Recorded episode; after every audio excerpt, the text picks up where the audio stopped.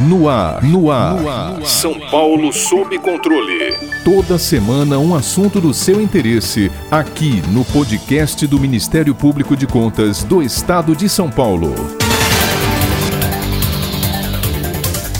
No dia 5 de setembro de 2019, foi sancionada e publicada a nova Lei de Abuso de Autoridade. Entretanto, a Lei 13.869 de 2019 entrou em vigor somente 120 dias depois, em 3 de janeiro de 2020. O destinatário da norma é o agente público, servidor ou não, que no exercício de suas funções ou a pretexto de exercê-las, abuse do poder que lhe tenha sido atribuído. Entre as medidas da nova lei estão a punição de agentes por decretar condução condução coercitiva de testemunha ou investigado antes de intimação judicial, promover escuta ou quebrar segredo de justiça sem autorização judicial e divulgar gravação sem relação com a prova que se pretenda produzir. Importante ressaltar que o autor do abuso só terá a conduta configurada como crime mediante comprovação de finalidade específica, como benefício pessoal ou mero capricho. Para nos ajudar a entender um pouco mais sobre o teor da lei de abuso de autoridade e as questões polêmicas que envolvem a norma, contamos com a presença do livre docente, doutor e mestre em Direito Penal, professor de Direito Penal da Faculdade de Direito da USP, autor de diversas obras pela editora Revista dos Tribunais, professor doutor Luciano Anderson de Souza, diretor da Escola Paulista de Advocacia do Instituto dos Advogados de São Paulo.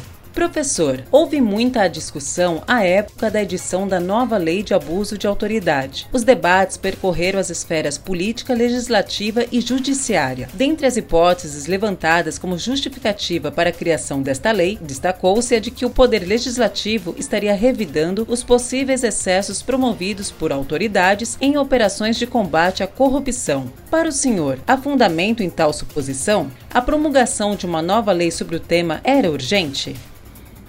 Eu quero, em primeiro lugar, agradecer muitíssimo esse convite para participar do podcast do Ministério Público de Contas do Estado de São Paulo. Sobre a primeira pergunta, eu quero lembrar que o tema do cerceamento ao abuso de autoridade remonta às discussões do liberalismo político do século XIX. Se trata da contenção ao uso desviado de poder, ou seja, na proteção à cidadania ante o arbítrio estatal. No caso brasileiro, era premente, era urgente a promulgação de uma nova lei. A legislação anterior passou a receber incisivas críticas após a redemocratização, principalmente após 1988 com o novo marco constitucional. Isso porque a Lei 4898 de 1965 não representava verdadeiramente um cerceamento ao abuso de poder. Nunca houve punição séria. A lei não estabelecia sanções adequadas para graves graves violações de direitos de cariz constitucional. A primeira relevante discussão aconteceu ainda em 1997, no governo FHC, por iniciativa do ministro da Justiça de então, Nelson Jobim, que redundou num projeto de lei,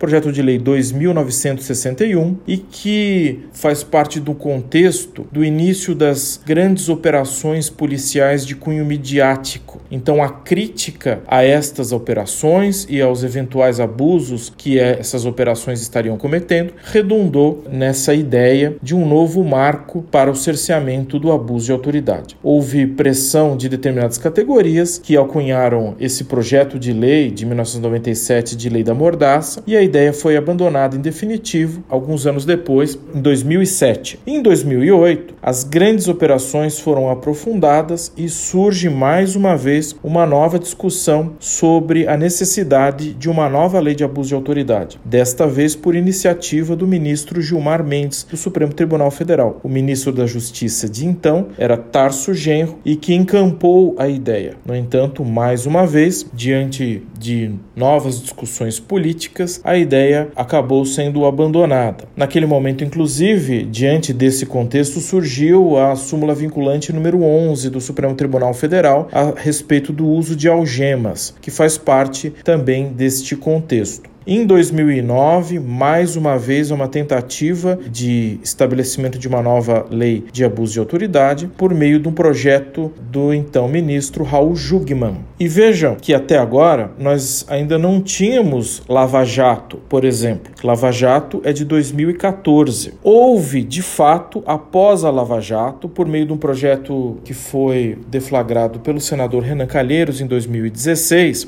o projeto de lei 280, uma espécie, digamos assim, de guerra de símbolos, uma promoção de assertivas de que o poder legislativo estaria então respondendo a excessos promovidos principalmente por conta da Lava Jato. Na verdade, isso foi algo que apenas prejudicou uma rígida discussão sobre uma necessária nova lei de abuso de autoridade porque de fato era urgente, era premente, como eu disse, e nesse momento então a discussão acaba sofrendo, digamos assim, esse sequestro político analítico e o que redunda em uma série de substitutivos desse projeto de 2016, até que em agosto de 2019 a Câmara aprova o projeto de lei 7596 de 2017, que recebeu o número de projetos de lei do Senado 85, encampado pelo senador Randolph Rodrigues da Rede. E essa lei acabou sendo aprovada, houve sanção presidencial com 19 vetos, 10 dos quais foram derrubados, e se estabeleceu então um novo marco representado pela Lei 13.869 de 2019. Então, no meu modo de pensar, era uma lei necessária de reforma a tempos, conforme as próprias tentativas legislativas no âmbito do Congresso Nacional sinalizam. Acabou havendo essa discussão política de que seria um revide, no entanto,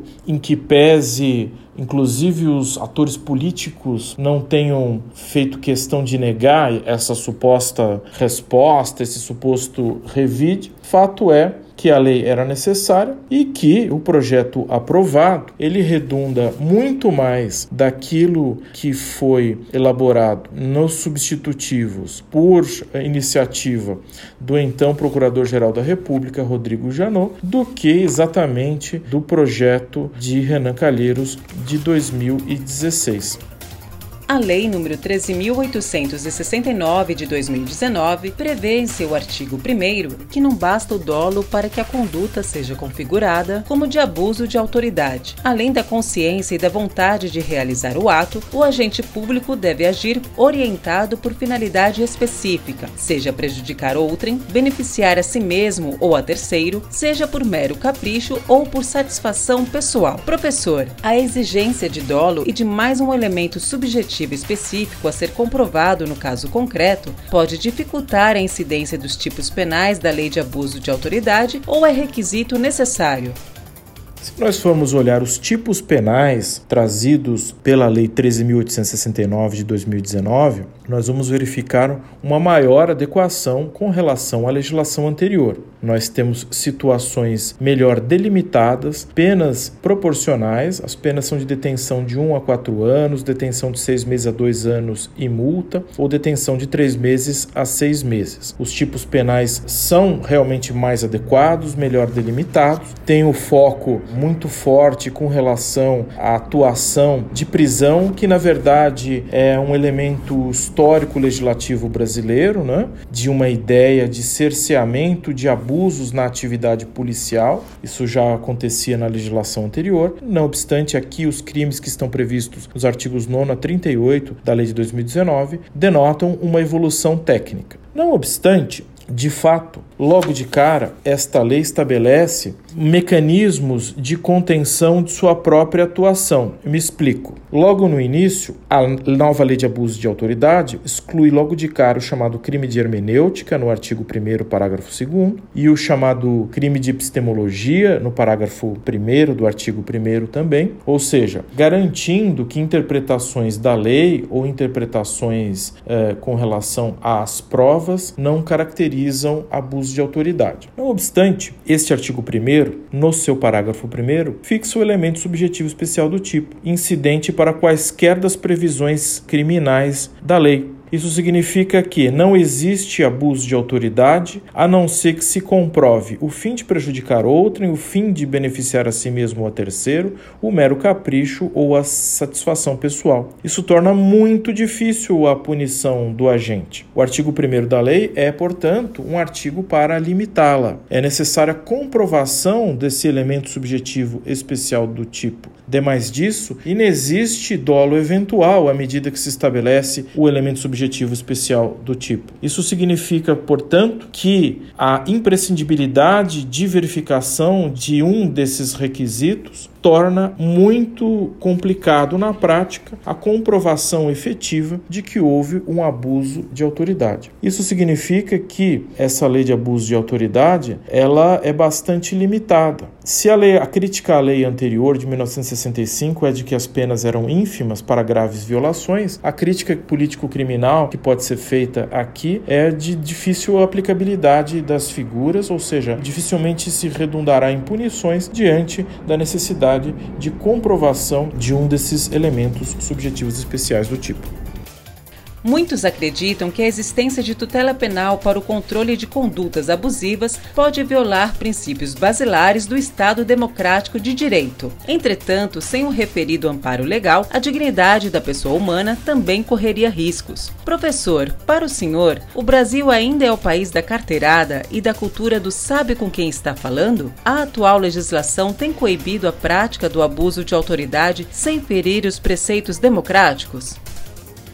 A contenção do poder é uma premissa fundamental do regime democrático. E lembro a frase de Montesquieu de que a tentação do poder é o abuso que ele incita. Então é de interesse de todos que vivem num regime democrático a contenção ao abuso do poder. E no caso brasileiro, de fato, isso é um ponto ainda mais sensível, porque o Brasil é marcado por desmandos desde sempre. É o país do patrimonialismo, do coronelismo e do sequestro do Estado por parte de castas de privilegiados. O tema se sensibiliza na realidade brasileira. Essa discussão de contenção do poder por meio da lei penal não é nova. A doutrina clássica italiana do século XIX, cujo maior expoente foi Francesco Carrara, se referia ao abuso de autoridade como modalidade de crime contra a administração pública. Tanto que houve um capítulo próprio nos crimes contra a administração pública no Código Zanardelli, o primeiro Código Penal da Itália Unida de 1889. O abuso de autoridade, conforme essa idealização,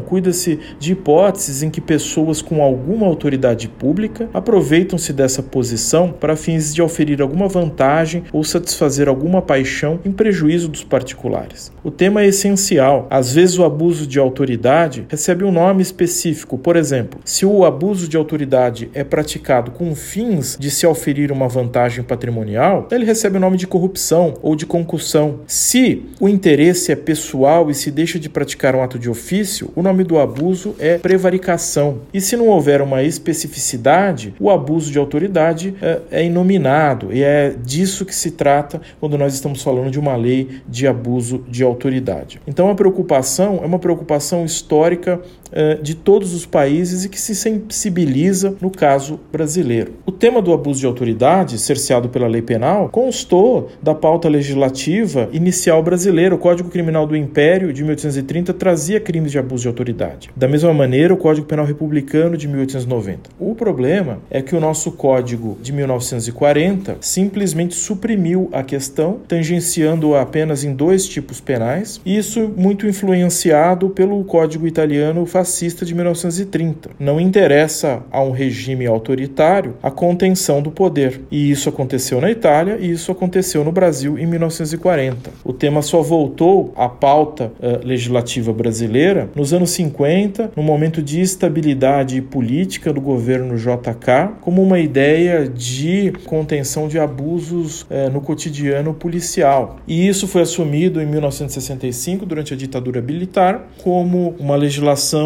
apta a uma propaganda positiva do novo regime estabelecido. No entanto, como nós eh, nos referimos, essa legislação ela tinha uma válvula de escape que mostrava a sua inefetividade por meio de sanções absolutamente insignificantes. Coibir a prática do abuso de autoridade significa consagrar os preceitos democráticos.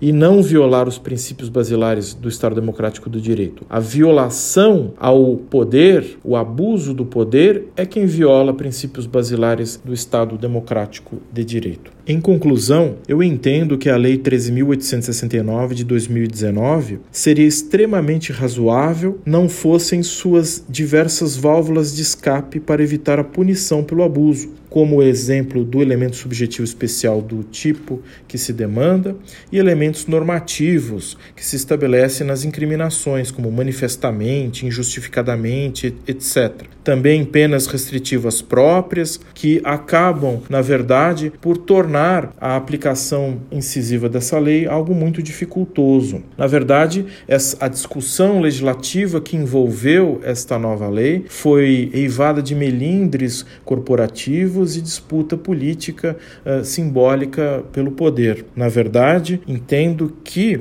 essa lei já nasce com uma necessidade de reforma. Nós ainda não temos uma lei de abuso de autoridade adequada para o nosso ordenamento brasileiro. Para ficar por dentro de outras notícias do Ministério Público de Contas de São Paulo, siga-nos nas redes sociais ou acesse o site www.mpc.sp.gov.br.